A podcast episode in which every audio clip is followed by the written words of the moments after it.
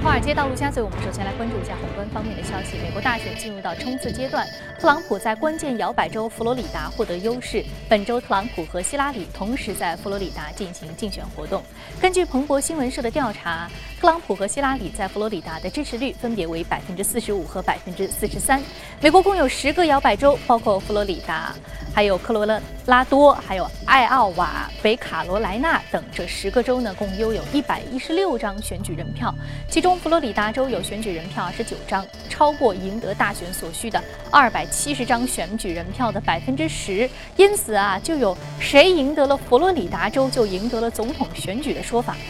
受到该调查结果影响，墨西哥比索对美元应声走低。市场人士将墨西哥比索汇率视为特朗普表现的替代标志。每当民调显示特朗普得势的时候，墨西哥比索就会承压走低。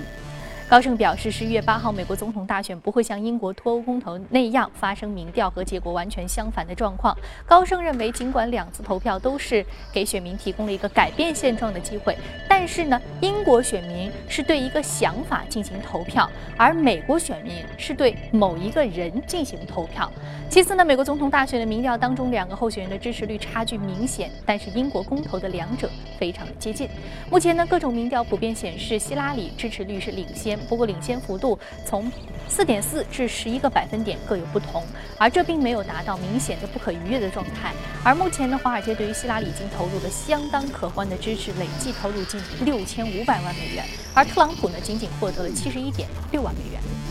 美国商务部公布的数据显示，美国九月新屋销售的年化是五十九点三万户，啊，略低于预期，但是呢。接近九年以来的最高位，九月的新屋销售环比上涨百分之三点一，好于预期。分析师表示，持续的就业增长加上处于历史低位的抵押贷款利率，促进了购房的需求，为住房营建继续是贡献经济增长创造了条件。好，接着我们再来关注欧洲。路透社援引欧洲央行知情人士称呢，欧洲央行已经基本确定了将购债计划延长至明年三月之后，并将进一步放松购买资产范围的限制，以确保有足够的资产可供购买。欧洲央行将于十二月召开会议，根据通胀和经济增长的预期来决定其购债计划的细节，可能对于资本额比较重、发行限制以及收益率下限进行修改。目前的欧洲央行每月的购债规模为八百亿欧元。本周早些时候，欧洲央行行长德拉吉为其宽松政策进行辩护，强调在通胀达到目标之前，欧洲央行将会致力于将利率维持在低位。新加坡三大电信公司之一星河周三表示，上周六和本周一连续两次遭到了国际黑客的网络攻击，造成部分宽带用户网络中断。黑客所用的手段与上周五造成的东海岸和欧洲部分地区大面积网络瘫痪的攻击方式极为相似。公司的域名服务器遭到了分布式拒绝服务攻击，宽带路由器和网络摄像头等设备被黑客利用来发动攻击。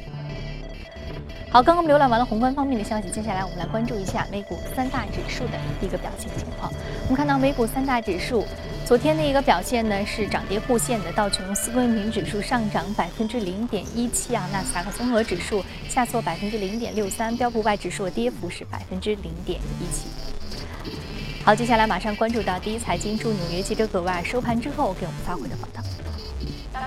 原油价格走低和苹果财报公布主导了隔夜的美股走势，特别是科技板块，那么主要是受到了苹果财报不利的影响而承压走低。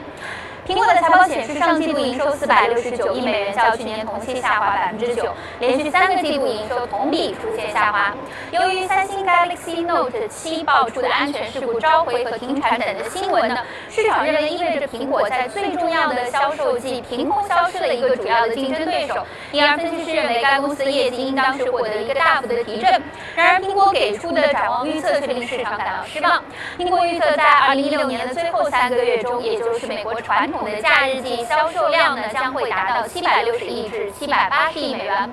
对此，苹果的高管在电话会议当中解释说呢，第四季度想要超越去年同期七百五十亿美元的销售量，挑战性依然是很大的。例如说，作为苹果最重要的海外市场中国地区，由于 iPhone 6s 和 6s Plus 此前的业绩亮眼，这也就意味着消费者不会这么快再次进入产品的更新换代。此外呢，新款 iPhone 的供不应求可能也会成为阻碍销量的一个原因。而在财报公布之后，高盛和瑞信的分析师都继续维持苹果的买入评级。瑞信的分析师认为，任何的下跌都是一个购入的好时机，并给出了一百五十美元的目标定价。而德银的分析师相对就比较保守，并且表示对于智能手机市场增长放缓以及成熟市场产品更新周期变长等问题感到担忧。主持人。好，非常感谢格尔给我们带来有些公司的相关最宏观方面的一些观点的分享啊。这里是正在直播的从华尔街到陆家嘴。今天我们首先来梳理一下美国经济数据对于美债还有美元价格走势的一个影响。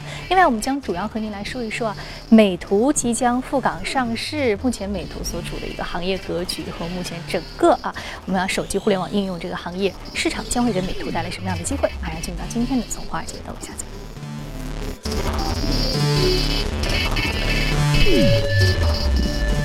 好，今天我们请到现场的嘉宾呢是评论员郑子野先生，郑先生早晨好。嗯，我们说现在我们先简单聊一聊啊，现在这个美国经济数据比较的好啊，你看现在美国总统大选刚刚也说到了，黑天鹅事件不太可能会出现啊，希拉里领先特朗普还是比较明显的一个优势，那我们是不是可以预期未来在这个十二月份？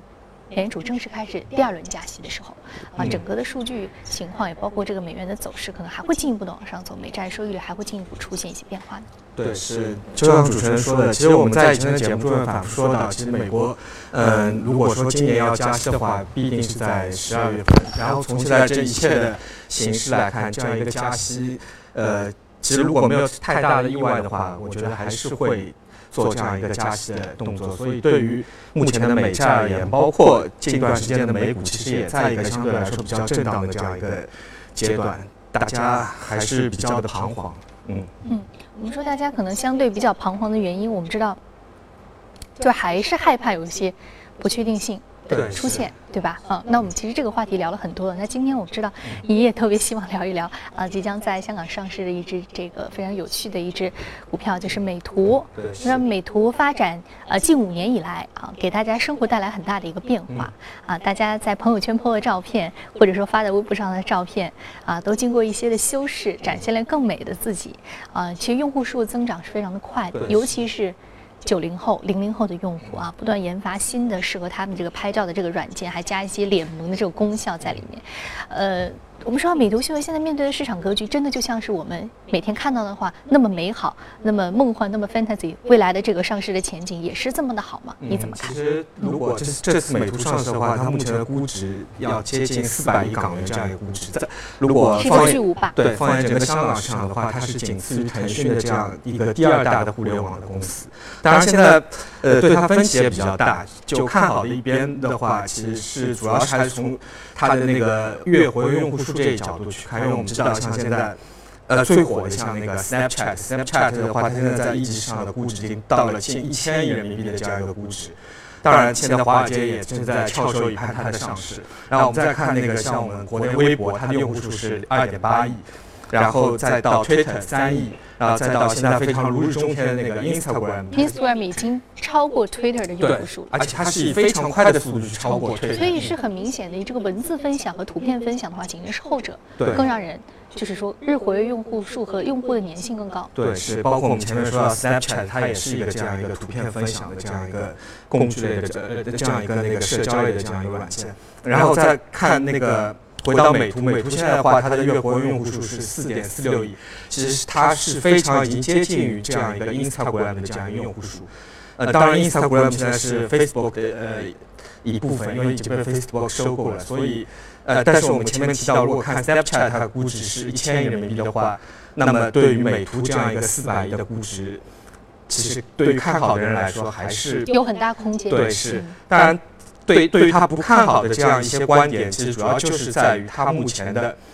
这么大的用户数的这样一个变现的能力还没有得到很大的开发。现在可能在本身的话，它还是属于亏损的状态。对，所以呃，其实现在它百分之九十的营收还是主要来自于它的这样一个美图的手机。虽然它美图手机现在，如果我我前两天还在京东上看了一下，其实长长期是处于一个没无货的状态，而且是非常的这样一个保值上市半年多以来完全没有跌价，甚至有点涨价的这样一个趋势。但是它的发货量还是很小，一年的发货量只有三十万台，三十万台的概念大概就是华为两三天的这样一个手机的发货量，所以所以还是非常的小。当然，但是回到这样一个美图。呃，我想说的是，如果美图是在三年或者四年前上市，对于我个人来说，呃，我也就看过就这样了。但是问题是，现在是基于这样一个大的时代的背景，我们知道，我们今年，呃，今年以来反复提到这些，包括像呃 AR、VR，包括像年初我们谈到那个 GPU，呃，以伟达为代表这样一个 GPU，然后包括前段时间我们看到那个 iPhone 的那个双摄像头。其实对对于一个这样的一个视觉的这样一个产业链的投资机会，嗯，我在我们看来还是非常的明显。包括从整个现在几个大的行业的这样一个协同，包包括他们的一个交叉交叉性来看，包括你看像那个呃人工智能，像那个大数据云计算，就因为我们知道，呃，对于美图来说，它每个月可以产生五十六亿张图像的这样一个庞大的数据量。呃，如果在未在在过去的话，这只不过就是一个数据，但是对于目前的时代而言，这就是一个它嫁接了很多的可能性，对人工智能、大数据方面一些可能性。我们今天其实看到很多这个大数据方面，我们是通过一些用户的行为来进行分析的。所以说，如果这个美图它其实还有很多这个。照片的修图选择上，它其实嫁接了很多这个大数据潜在的一些内蕴含的内容。所以对于未来，其实我对它的变现能力并不是非常担心。其实我们现在看到美图，它也做在做非常大布局，包括它在 AR、VR 上的呃投资了呃大量的一些初创型的这样一个一一个公司，包括电商，它也在做。它做的电商很有意思，就是先让你做一个自拍，然后通过这样一个人脸识别的技术，可以它可以判断你的那个年龄。皮肤的质量，然后通过这样一些一系列的数据来给你推荐适合的这样一个化妆品，嗯，包括还有呃，他在那个手游上的做的一些布局。现在有有一款美图的手游，好像叫那个三 D 的美美，就是呃，通过那个三 D 的人形来给你搭配各种各样的服饰，然后再通过这样服饰可以进行呃各种品牌的嫁接，对品牌的嫁接在上面。嗯，我说到它。从一个端口啊，我们说图片是非常重要的一个端口，进入到了一个全生活化的领域，呃，从护肤到服装啊，再到未来说是美妆，它其实各个领域每个环节都是有很强的变现能力，而且特别值得注意的就是说，这些行业它是以女性用户作为。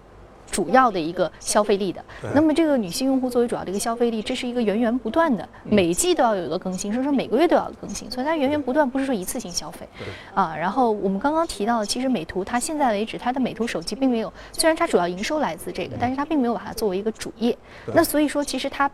避免成为了一个，或者说现在好像没有要成为一个硬件对，当然制造商的未来的发展模式也很有可能是通过先。呃，覆盖到终端，其实也非常像乐视的这样一个走法。我先用那个呃电视、手机来覆盖到终端，然后再推出它的这样一个整个的生态系统。嗯，我们说先复制到，先在终端，对，大范围的铺开，然后全产业链布局，然后再回到这个硬件，我这个硬件成为我主要这个终端这些服务的一个载体，对，对吧？啊，我们说这个其实，呃，它这个上市目前呢，呃，说是这这一周或者下周就要有一个。听讯了，对，呃，是昨天进行了聆讯，然后呃，上市的话，应该是在下个月，应该就会在港股挂牌上市。嗯，所以我们看到港股挂牌上市，刚刚有过这个邮储银行，现在这个美图啊，一个是传统的银行业，现在是一个非常新兴的，给我们带来很多想象空间的这个呃互的互联网的一个新的这样的一个公司。其实我们看到它的这个市值已经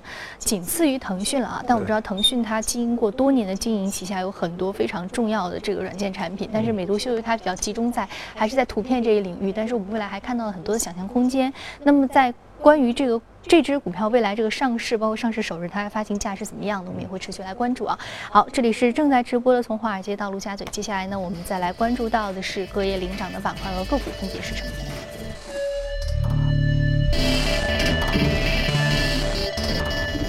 板块方面，电脑周边、航空防御、糖果商，还有数据存储和铝是上涨的板块。我们再来看到的是个股方面，来自于信息技术、电脑设备、教育培训、网络信息和信息技术板块是个股领涨来源的板块。我们今天要说的是罗技，是电脑设备板块之个股，上涨幅度百分之十七点三，目前价格是二十五点二二美元每股，啊，全球最著名的电脑设备商。对，它是呃瑞士的一家公司，是全球最著名的这样一家外设的呃电脑外设的这样一家公司，包括那个鼠标、键盘，就是手主持人手里拿的那个鼠标也是罗技的这样一个品牌。嗯呃，看罗技的话，其实它昨天上涨幅度比较大，主要还是因为它的财报超出了整个华尔街的预期。但是如果我们追溯过去三年的看，罗技这样一家公司，它在过去三年它的涨幅已经达到了百分之两百，这是一个非常。惊人的这样一个涨幅，因为我们知道，在过去几年里面，整个 PC 端它的销出货量是在不停的下滑，但对于罗技的话来说，它的业绩是在呈现一个这样爆发式的增长，所以其实我也我也在推导它的这样一个呃逻辑，然后我翻看了它的一些财务报表，其实我们看过去三年它的营收其实几乎是这样一个零增长，但是它在那个产品的结构上，它做了很大的调整，主要。呃，像那个高端的那个外设去做了一个这样的研发，包括那个鼠标、键盘，因为其实这样一个它的这样一个那个业绩的爆发式增长，其实我觉得主要还是受益于过去整个三年整个电竞产业，包括整个游戏产业的这样一个非常蓬勃的发展，嗯。电竞产业的发展，硬件设备首当其冲的往上有个销售增长，尤其是对于这样一个高端的键盘、鼠标的这样一个销量，是会呈现出一个井喷式的发展。当然，我们知道还有其他的一些非常有名的这样一些外设公司，它的鼠标、键盘卖的价格非常之贵。但是电竞玩家们不在乎，对他们不会。这一点硬件投入对他们来说是不是很重要？对于他们可能更在乎的是这个软件的一个升级。对。呃，其实，在过去几期节目中，我们也谈到过整个电竞的这样一个行业。其实，我现在还可以再反复的强调一个整个电竞行业的这样一个投资的机会，不仅包括来自于硬件，呃，甚至包括来自于一些平台。因为我们知道，在呃呃现在是十月份，然后到下一个月的话，有一个我们体育总局主办的首届的这样一个呃全国的电竞的这样一个大赛。然后包括在今年整个国教委会，他会去审议这样一个电竞进入到呃奥运会的这样一个议程，所以对于未来的话，整个电竞行业的投资机会，其实我觉得大家还是可以关注一下。嗯。电竞未来行业投资机会不仅仅说是它本身这个硬件、软件方面一些机会，更重要还有个全产业的布局，就是一些平台，啊，一些我们说到这个电竞的平台俱乐部，还有未来可能会引发整个赛事的一个电竞的这样的一个增长啊。我们其实说，其实也就在短短三五年之前，电竞在大家印象当中可能还只是电脑游戏这样一个非常。平面化的概念，但是现在已经变成了一个非常立体的产业链，也确实是值得未来来布局。就像我们刚刚所说到的美图，我们知道美图还有现在电竞，还有刚刚我们之前也说到很多的这个直播的平台啊，有关于这个互联网所引发整个的互联网娱乐大潮上面的很多现在已经很立体成型的一些行业和概念，确实是值得关注的。未来在资本市场上，无论是上市也好，兼并收购也好，还是说其他的一些数字呢，都会给我们带来一些新的啊一些新的说这个资本市场的一些变化和奇迹。好，非常非常感谢这。一时段郑子叶先生的点评。那我们接下来呢，近端广告，广告回来继续接着聊。好，欢迎回来，这里是正在直播的从华尔街到陆家嘴。接下来我们来一组重要的公司资讯啊。根据美股财报季公布的一些情况，波音公司发布的财报称，第三财季的营收为二百三十九亿美元，核心每股收益高达三点五亿美元，远远超过了分析师的预期。那波音呢还上调了全年业绩的预期，受到财报的影响，波音的股价上涨百分之四点六九，创下了年内新高，并推动道指上涨啊，并且限制了标普的跌幅。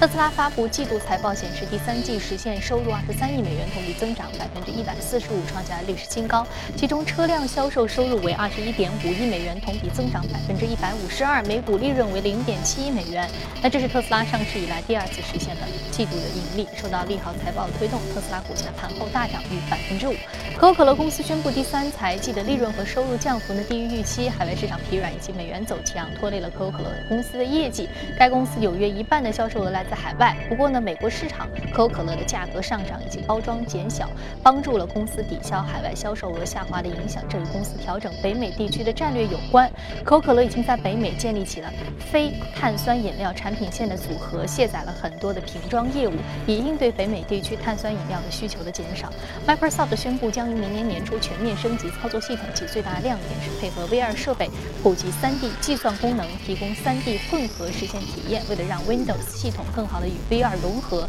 那硬件方面，联想、宏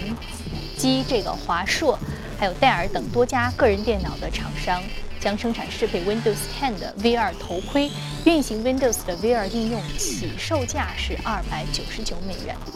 彭博报道，约四分之三的业务来自于阿里巴巴集团的中通快递公司，将紧随其头号客户的脚步到美上市，并且有望成为今年美国最大的一批首次公开募股。那该公司计划筹资十三亿美元，这也将是阿里巴巴在二零一四年创纪录募集二百五十亿美元以来，在美国股市募资最多的中国企业。那随着此前一系列中国企业寻求从美国退市并转赴市盈率更高的本土市场，中通快递的 IPO 可能标志着一个转折点。同同时也将测试美国投资者需求。好，刚刚我们看完了全球公司动态之后呢，接下来我们再回到资本市场和嘉宾聊一聊值得关注的板块和个股分别是什么。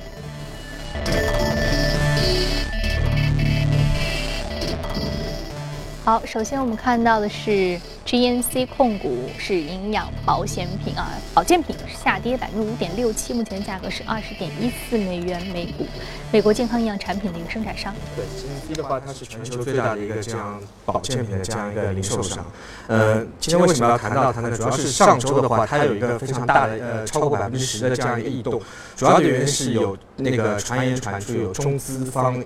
呃想来去对它做一个这样的收购。其实这也不是嗯，GNC 它第一次被传出要被呃中资收购。其实，在前呃前几年，我我记得那个光明也在跟他进行过这样一个谈判，呃，最终谈判破裂。但是，如果我们看现在当下这个时点，我们可以看非常多的公司在收购国外的这样一些保健保健品的公司，包括我们上海的那个呃上海医药，它用十五个亿收购了那个澳洲的那个呃营养品公司 Vitaco。包括前段时间那个 A 股的西王食品，它用五十亿人民币收购了全球最大的呃运动保健品的这样一家公司 KER，然后还有那个我们香港那个合生元，原来是做那个奶粉的，它那个六十三亿人民币去收购了澳呃澳洲的第二大的对 Swiss，呃所以说呃其实前段时间我也去了那个新西兰。然后发现一个非常有意思的事情，就是这我们的国人对于整个保健品的它的热衷度其实是非常的高。就我们知道那个新西兰有一个非常有名的那个麦卢卡的那个蜂蜜，这样一个蜂蜜在过去两年它的涨幅居然达到了百分之三百，而且现在市场上，嗯，对于那个新西兰最好的一个蜂蜜的品牌那个康维他它的产品其实现在断货断的非常厉害。然后我也看了一下康维他它的这样一个股价表现，它在二零一四年的时候上市，到现在涨幅也是百分之三百。然后还有一家那个是澳洲的这样一个蜂蜜公司康乐蜜，它在过去三四年里面的涨幅居然达到了十倍。呃，当然还有一些那个刚刚提到那个 Swiss，其实澳洲它的那个保健品公司它是双寡头垄断，还有一家就是那个 Blackmores，Blackmores 的话，它在过去的三年里面，它的涨幅最高也是超过了十倍的这样一个涨幅。所以，就回到我们中国这样一些国内公司去收购这样一些国际的保健品牌，背后它的原因其实还是非常清楚。其实我觉得最主要的还是想那个肥水不流外人田，嗯。呃，然后回过头来看我们的国内的这样一些保健品公司，就我们可以非常清楚看到，我们国内的保健品公司它的周期其实非常的短，因为我们国内的这样一些保健品公司，它其实还是过度注重于它的那个营销宣传，其实对于整个的研发投入还是非常的少。这最好的例子，其实我们就可以想到以前的那个脑白金。然后包括其实我们国内最大的这样一个保健品公司汤臣倍健，它是一年上市的，在经过了这样的五年，每年超过百分之三十的这样一个增长以后，在今年其实它的增长已经开始进行到了一个下滑的这样一个阶段。所以目前来说，对于整个国内的这样一些公司。去收购海外的一一些这样一些保健品公司，其实它背后的逻辑其实还是非常的明确。因为对于未来我们整个中国，其实老呃人口的老龄化是在加剧，而且我们现在的人均的可支配数，其实这两个原因是促成整个保健品行业增长的最重要的两个原因。嗯。